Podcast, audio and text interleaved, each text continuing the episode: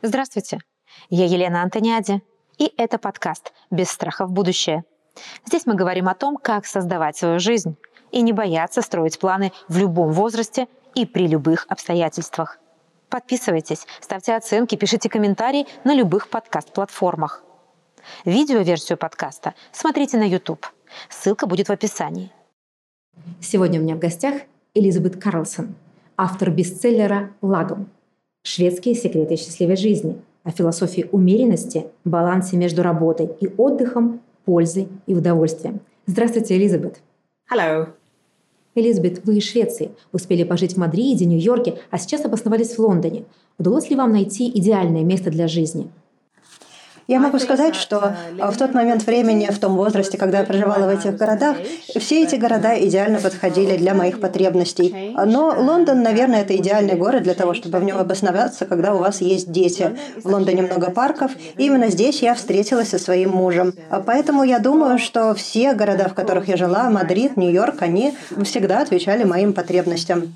Насколько сложно взять всю свою жизнь и перевести в другую страну? Я считаю, что э, это зависит от того, на каком этапе жизни вы находитесь. Например, сейчас у меня есть семья, и принять решение сейчас о переезде в другую страну потребовало бы больше различных э, аспектов, которые нужно было учесть. Это было бы сложнее сейчас. Когда я была моложе, любой переезд был для меня настоящим приключением, и я всегда э, смотрела на положительные, позитивные вещи. Поэтому переезды для меня не представляли особого труда и сложности. Но я не могу могу говорить за других. Если же говорить о том, что некоторые люди могут э, считать, что это проблема, то, как правило, какие-то решения мы не принимаем из-за страха, из-за переживаний. Но в таком случае, когда мы не принимаем решение из-за страха, мы иногда делаем неверное решение. Поэтому лучше всего э, в таком случае все равно пробовать, даже несмотря на страх. Я бы сказала, что есть очень много вещей, которых э, мы можем бояться. Например, где мы будем жить, сможем ли мы найти друзей, какие-то вещи, которые просто могут пойти не так. И мы зачастую ожидаем, что что-то может пойти не так. Вместо этого нужно думать о том, что может пойти так, ведь в большинстве случаев все заканчивается хорошо. И поэтому, если вы переживаете, то в таком случае лучше смотреть на положительные вещи. Из-за наших переживаний мы иногда не решаемся совершить какой-то поступок и лишаем себя интересного жизненного опыта. Из-за этого мы можем неправильно воспринимать жизнь, потому что жизнь — это путешествие. Даже если что-то пойдет не так, то э, ничего страшного, это тоже жизненный урок. Позвольте о самом важном, о философии лагом. Элизабет, надеюсь, я вас не обижу, если скажу, что не все знакомы с этой концепцией. Попробуйте максимально доступно для всех в России сказать, что такое шведская философия лагом. Я постараюсь ответить на, на ваш вопрос. Я выросла с этим концептом, и поэтому концепт лагом – это часть меня. Конечно, я прекрасно понимаю, что э, многим, может быть, это понятие абсолютно незнакомо. Но я думаю, что если его объяснить, то сразу станет понятно, о чем идет речь. Философия лагом подразумевает, что мы избавляемся в жизни от вещей, которые вызывают стресс или просто каких-то излишних вещей в нашей жизни, и оставляем только то, что привносит баланс в нашу жизнь. Я попробую привести примеры. Даже расскажу историю. У меня есть знакомая шведка, которая переехала некогда а, в Америку. И в Америке принято жить в больших домах. И она, первое, что ей бросилось в глаза, это то, что а, в доме, в котором она жила, было в пять раз больше полотенец, чем людей, которые проживали в этом доме. Я понимаю, что это, конечно, наверное, скучная история, но вот есть еще один пример. Скажем, у вас есть торт, и нужно его разделить между несколькими людьми.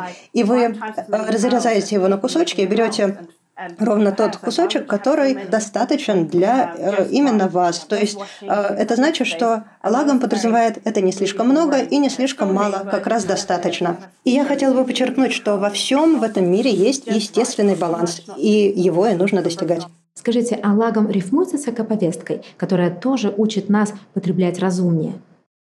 Действительно, я полностью с этим согласна. Ведь философия лагом – это сокращение негативного воздействия на окружающую среду в том числе. То есть у вас э, вы избавляетесь от слишком большого количества вещей, которые, может быть, являются истощаемыми ресурсами нашей планеты. То есть это в том числе и полиэтиленовые пакеты. У вас в результате будет больше места, больше пространства, меньше расходов. То есть философия лагом – это в том числе и э, сокращение ресурсов, это хорошо для вашего кошелька, это хорошо для пространства вокруг вас, и это также хорошо для вашего психологического здоровья. Действительно, больших достижений можно достичь только большим трудом. Как минимум, мой опыт именно об этом. А, я знаю людей, которые еще больше, чем я, работают. А, скажите, философия лагом, она предполагает отказ от своих амбиций? Как вы сами нащупываете баланс между не выделяться и при этом не отказываться от собственной индивидуальности? Я думаю, что это индивидуально, потому что э, все мы когда-то достигаем той точки, когда мы понимаем, что на этом мы уже хотим, пожалуй, остановиться. И я по своему опыту тоже могу сказать, что я прекрасно понимаю, что э, иногда самому очень трудно остановиться, потому что мы хотим упаковать в жизнь всего по максимуму. Но иногда, когда мы убираем что-то лишнее, это не значит, что мы достигнем результата меньше. Э, ну, например, скажем, у вас была напряженная неделя, и как правило, это значит, что вы немножечко урезаете время, которое вы потратите на просмотр телевидения, на какие-то социальные мероприятия, встречи с друзьями. Но тем не менее, несмотря на то, что вы это делаете, вы все равно сможете достичь поставленной цели. У нас есть принятый концепт, что занятой человек, бизнесмен, это важный человек. Но это далеко не всегда так. И я считаю, что этот, э, эта идея важна для меня, и также я стараюсь передать ее своим детям. Получается, что нужно быть шведским ребенком, чтобы постичь всю эту концепцию. Я бы сказала, что никто в Швеции не учит детей лагому. Это скорее просто часть нашей культуры. И, например, я недавно смеялась, когда мама спросила у меня, сколько я хочу кофе, сколько налить кофе. И у нас обычно ответ лагом кофе. Ну, то есть, как правило, это половина чашки кофе. То есть, достаточное количество кофе. Как научить можно лагому ребенка? Наверное, только своим примером. А, скажем, у ребенка есть шкаф с игрушками, там должно быть достаточное количество количество игрушек, но не чрезмерно много этих игрушек, чтобы весь дом не превратился в игровую комнату. Тоже, наверное, касается и продуктов питания, еды. То есть еды должно быть достаточно, но не слишком много. И, возможно, это тоже касается и загруженности детей. Многие любят загружать детей дополнительными мероприятиями. Их тоже должно быть в меру достаточно. То есть, скорее, это не научить ребенка этому, а можно своим примером показать. А можно ли найти какой-то короткий путь и принять эту философию очень быстро? Я бы предложила просто взглянуть на свою жизнь. Что вы делаете сейчас? И посмотреть, что вам не приносит радость. И подумать, что можно с этим сделать, как можно это изменить. Конечно, не всегда есть возможность изменить все, но нужно посмотреть, что возможно изменить. И после того, как вы это сделаете, вы увидите, что у вас появится время для того, чтобы создать необходимый баланс в жизни. Но, конечно же, все это индивидуально. Можно начать с того, что попытаться распланировать свою следующую неделю. То есть, что вы, например, будете есть на завтрак, на обед. Или попытаться э, достичь э, таким образом того момента, когда наступит полное удовлетворение, и вы избавитесь от стресса. Возможно, следует посмотреть на количество социальных мероприятий в вашей жизни. Многие люди иногда очень много на себя берут и от этого страдают. Или просто попытаться навести, например, порядок в шкафу. Если вы много из чего выбираете, то значит, наверное, там что-то лишнее. А чем меньше выбор, тем меньше стресса у вас утром. Возможно, это очень банальные советы, но они на самом деле позволят кардинально изменить жизнь. Элизабет, цитата из вашей книги. «Никто не решит за нас, что такое лагом. А что, если я решу, что мой лагом – это работа 24 на 7? Это неправильный лагом, неправильная концепция? Я думаю, что это тот вопрос, который нужно задать самому себе, потому что у каждого своя точка, когда мы достигаем максимальной удовлетворенности. Если это приносит вам радость, то значит это ваш лагом. Но, как правило, сам организм нам подсказывает, а, правильно мы поступаем или нет. А, и мы зачастую к нему просто не прислушиваемся. И потому нам часто в жизни кажется, что мы буквально бьемся в закрытые двери. Многие люди, которые попадают к нам в клинику, а, большинство их проблем со здоровьем связаны с тем, что они просто не умеют замедлиться, замедлить свой темп жизни, когда это необходимо. Но если вы любите свою работу, если вам приносит удовольствие работать 24 на 7, то значит вы отсюда черпаете из этой любви к работе энергию идти дальше вперед. И это тоже нормально. Скажите, а у философии лагом есть критики? И если да, то что они осуждают? О да, критиков очень много. Как правило, основная критика в том, что не нужно притворяться тем, что вы нечто большее, чем вы есть на самом деле. А, но я бы сказала, что у каждого свое понимание лагома. И многие считают, что лагом не дает нам двигаться вперед и развиваться. Но когда я писала свою книгу, я тоже видела, что есть очень много критиков лагома, но я бы сказала, что мне их мнение не важно, потому что каждый вправе сам решить, что для вас является правдой. И главное, что поступать так, как вы считаете правильным, не нанося вред окружающим. А что для вас сбалансированная жизнь? Может быть, лагом это для взрослых людей? Вы в книге отмечали, что когда вы были юны, вы убежали от этих правил. Я бы сказала, что, возможно, это так, потому что э, все равно у каждого свой путь, каждый должен пройти свой путь, чтобы вернуться к своему настоящему себе, найти себя. И для этого, возможно, иногда нужно попробовать э, самое разное в жизни, увидеть, что значит избыток, что значит недостаток. Когда я была в Нью-Йорке, э, у меня был самый невероятный гардероб, у меня были туфли на шпильках, я постоянно ходила на вечеринки. Это все было очень весело, но я понимаю, что это никак не способствовало моему развитию развитию, но мне нужно было пройти этот путь, посмотреть, что есть на этой стороне, и таким образом э, понять, что в итоге я хочу в жизни и что мне нужно. Это необходимый путь взросления. В нашей программе мы говорим о том, как строить план. Как вы себе построили план написать книгу? И можете посоветовать другим прожить тот же самый опыт – если говорить о планировании, то у нас всегда в голове происходит какое-то планирование. Мы всегда думаем о каких-то альтернативах, других возможностях, о какой-то другой жизни, которую мы могли бы, например, сейчас жить. У нас в голове всегда много идей. И иногда эти идеи застревают в голове надолго и превращаются в зрелые идеи. И именно об этом я бы хотела сейчас рассказать. Например, когда я начала интересоваться вопросами питания, э, я действительно этим увлеклась. И муж как-то сказал, а почему бы тебе, в общем-то, не последовать, э, не выбрать это в качестве карьеры, потому что ты все равно постоянно читаешь эти книги. Так почему бы не получить профессию в этой области? То есть нужно посмотреть, какова реакция вас, вашего организма, какие у вас есть ощущения от той или иной мысли. Ну, скажем, вы работаете в офисе, но действительно вы начинаете начинаете улыбаться, когда вспоминаете о том, как любите садоводство. И наверняка что-то в этой э, отрасли, в этом направлении вам бы подошло лучше.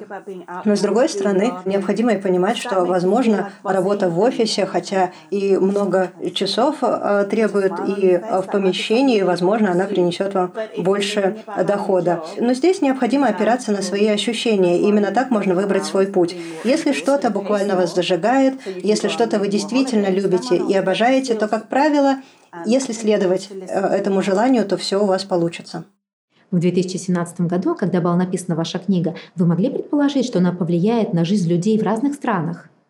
А, я даже не могла это представить, не подозревала. Я даже расскажу такую историю. Я получила образование э, в области питания в ноябре 2016 года.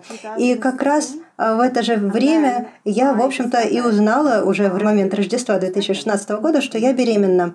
И тогда я получила впервые контракт на написание этой книги. И у меня было очень немного времени для того, чтобы эту книгу написать. И Буквально через несколько недель после ее публикации я родила дочь, и поэтому времени думать о том, э, какой успех или неуспех будет у этой книги, у меня не было. Мне очень нравилось работать над этим проектом, разговаривать с теми, кто интересуется профессионально э, этими вопросами. Но действительно, после рождения дочери я была сосредоточена полностью на ней, и поэтому э, о книге особо не думала. Но я очень рада, что эта книга стала успешным проектом. Ваша аудитория получила от вас знания. Элизабет, а был ли какой-то энергообмен? Какие бонусы получаете вы? Самое интересное, это, пожалуй, была возможность поговорить а, с людьми, потому что я проводила очень обширные исследования, я проводила много интервью, и все это дало мне вдохновение в жизни в целом. И очень важно действительно налаживать такие связи с единомышленниками. Поэтому мне очень нравится написание книги, вообще сам процесс, потому что вы постоянно общаетесь с теми, кто тоже интересуется этим же самым вопросом, со своими единомышленниками. Элизабет, вы бы дали себе совет в юности сразу пойти учиться на диетолога? Нет, вовсе нет, потому что мне нужно было действительно пройти тот путь до э, того, чтобы стать э, нутрициологом. Ну потому что часто в своей работе ко мне приходят клиенты, и общение с ними очень эмоционально, потому что они приходят ко мне не всегда в хорошем состоянии здоровья, они до меня прошли определенный путь. И если бы я не прошла свой путь, а сразу бы стала нутрициологом, я скорее бы не имела достаточной зрелости, достаточного понимания, чтобы понять их путь, который прошли они, и я бы просто не смогла им помочь. Кроме того, я всегда любила книги, я работала в издательствах, поэтому какой бы совет я дала бы себе молодой, если бы могла это сделать, я бы порекомендовала быть смелее и просто доверять себе больше. А какие три основных принципа здорового питания вы могли бы выделить прямо сейчас? Я бы вернулась к самым базовым вещам, потому что в социальных сетях, в СМИ всегда очень много подробностей, которые, конечно, интересны, но, возможно, они могут быть лишними. Ну, например, самое базовое – это хороший сон, потому что без хорошего сна невозможно хорошо себя чувствовать в течение дня. И я это прекрасно знаю, потому что моя дочь всегда меня будет по ночам, когда плохо себя чувствует. А, второй важный аспект – это солнце, солнечный свет и свежий воздух. Это должно быть каждый день у каждого человека. Кроме того, нужно исключить из своего рациона вредную пищу, употреблять только натуральные продукты. И также очень важно употреблять сезонные продукты, потому что природа – это, пожалуй, идеальный источник, который прекрасно понимает, что нам нужно в определенный период года. А, ну, например, сейчас зима, и у нас будет очень много капусты, много цитрусовых, а это источники витамина С. Это как раз то, что сейчас нужно, когда все начинают ходить с насморком и кашлем. Это, пожалуй, самые базовые принципы, и они подходят, особенно сезонная еда, этот принцип, он подходит всем вне зависимости от финансовой э, ситуации и э, состояния здоровья. Я много работаю с врачами и могу утверждать, что последние 10 лет они действительно говорят очень много о принципах правильного питания. А по вашим наблюдениям, обычные люди, как много перешли или переходят на сторону здорового питания?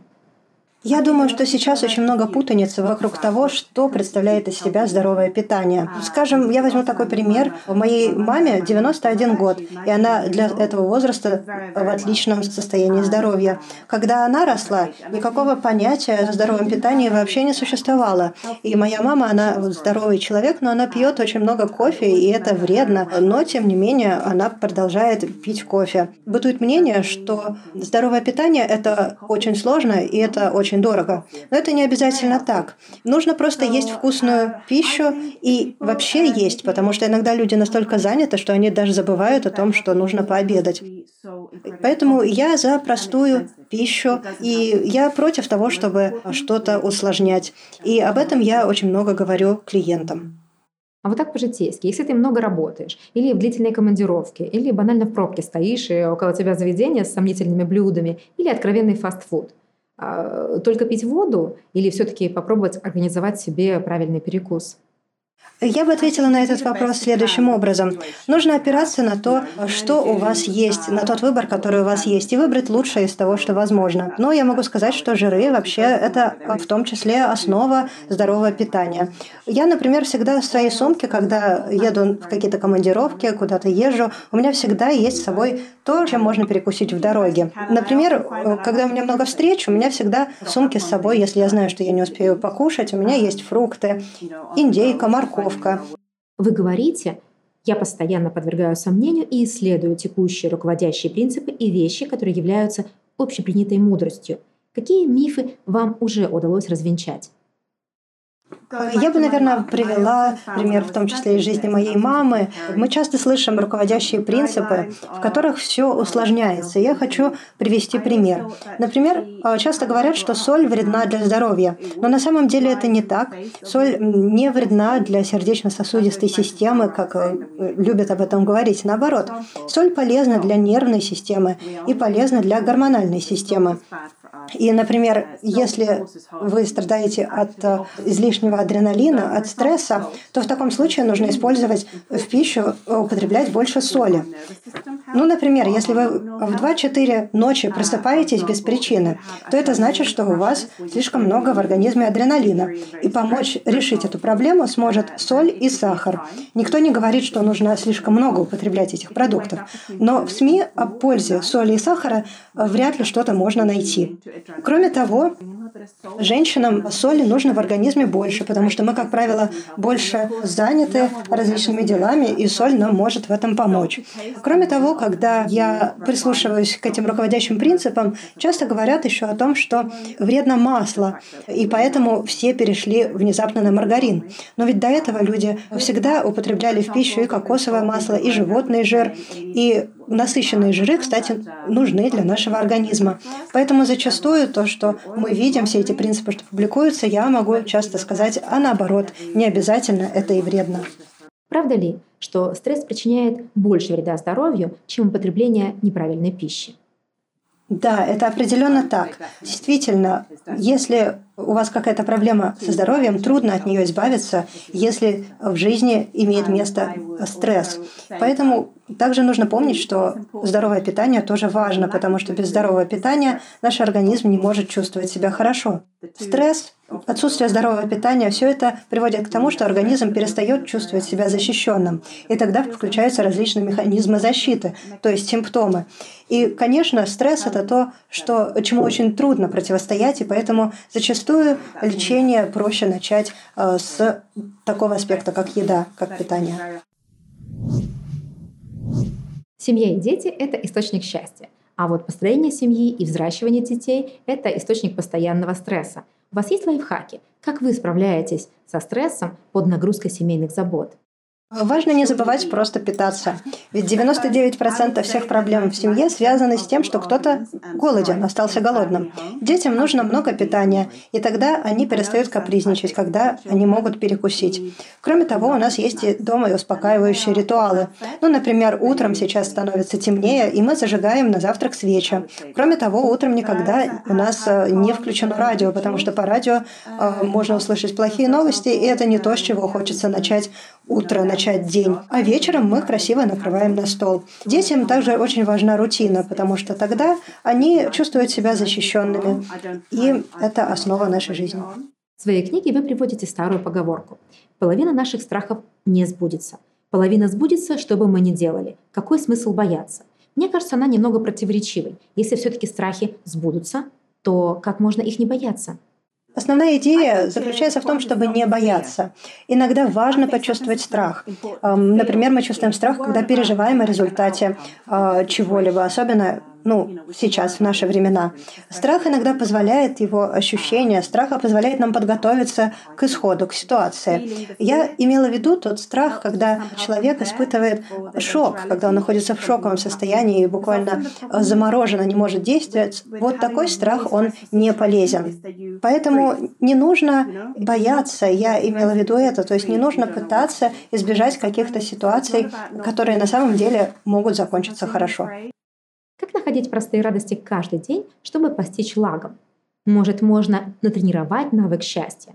У вас есть конкретные практики, которые вы выполняете, чтобы оставаться счастливой? Я думаю, что нужно просто быть довольным и быть благодарным за самое малое, что у вас есть. Ведь именно это все формирует счастье. Например, если вы зажигаете э, свечу утром, о которой я говорила сегодня ранее, то это такой источник спокойствия, маленький огонек спокойствия в хаосе. Конечно, это не принесет вам счастья, но это принесет э, удовлетворение. И, конечно же, не нужно сравнивать себя с остальными. Ведь всегда найдется тот, у кого и дом больше, и машина получше. Но ведь не это важно. А важно это люди, которые вас окружают. Поэтому я бы предложила в этом случае просто сфокусироваться на том, что у вас есть, а не на том, чего у вас нет.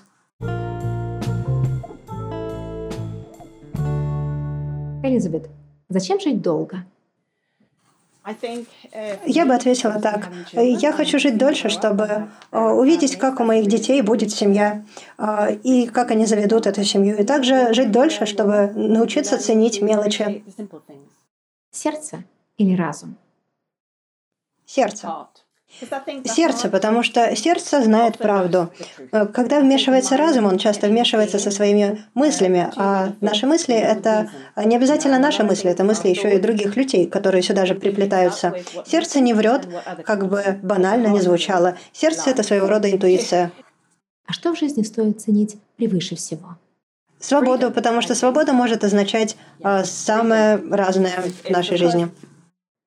Какое качество в человеке самое важное? Я бы сказала целостность характера, потому что э, доброта, э, честность это все, конечно, хорошо, но это отчасти как-то э, тоже входит в понятие целостности. Элизабет, а чего вы боитесь? Что что-то произойдет с моими детьми.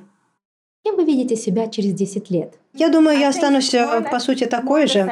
Я бы хотела увидеть больше вокруг себя природы через 10 лет и более равное общество, чтобы богатство и продукты питания были распределены между всеми в мире э, в равной степени. И такое будущее я хочу для своих детей. А так я хотела бы увидеть себя э, больше в семье, больше в природе и хотела бы, чтобы овощи у меня на огороде росли лучше.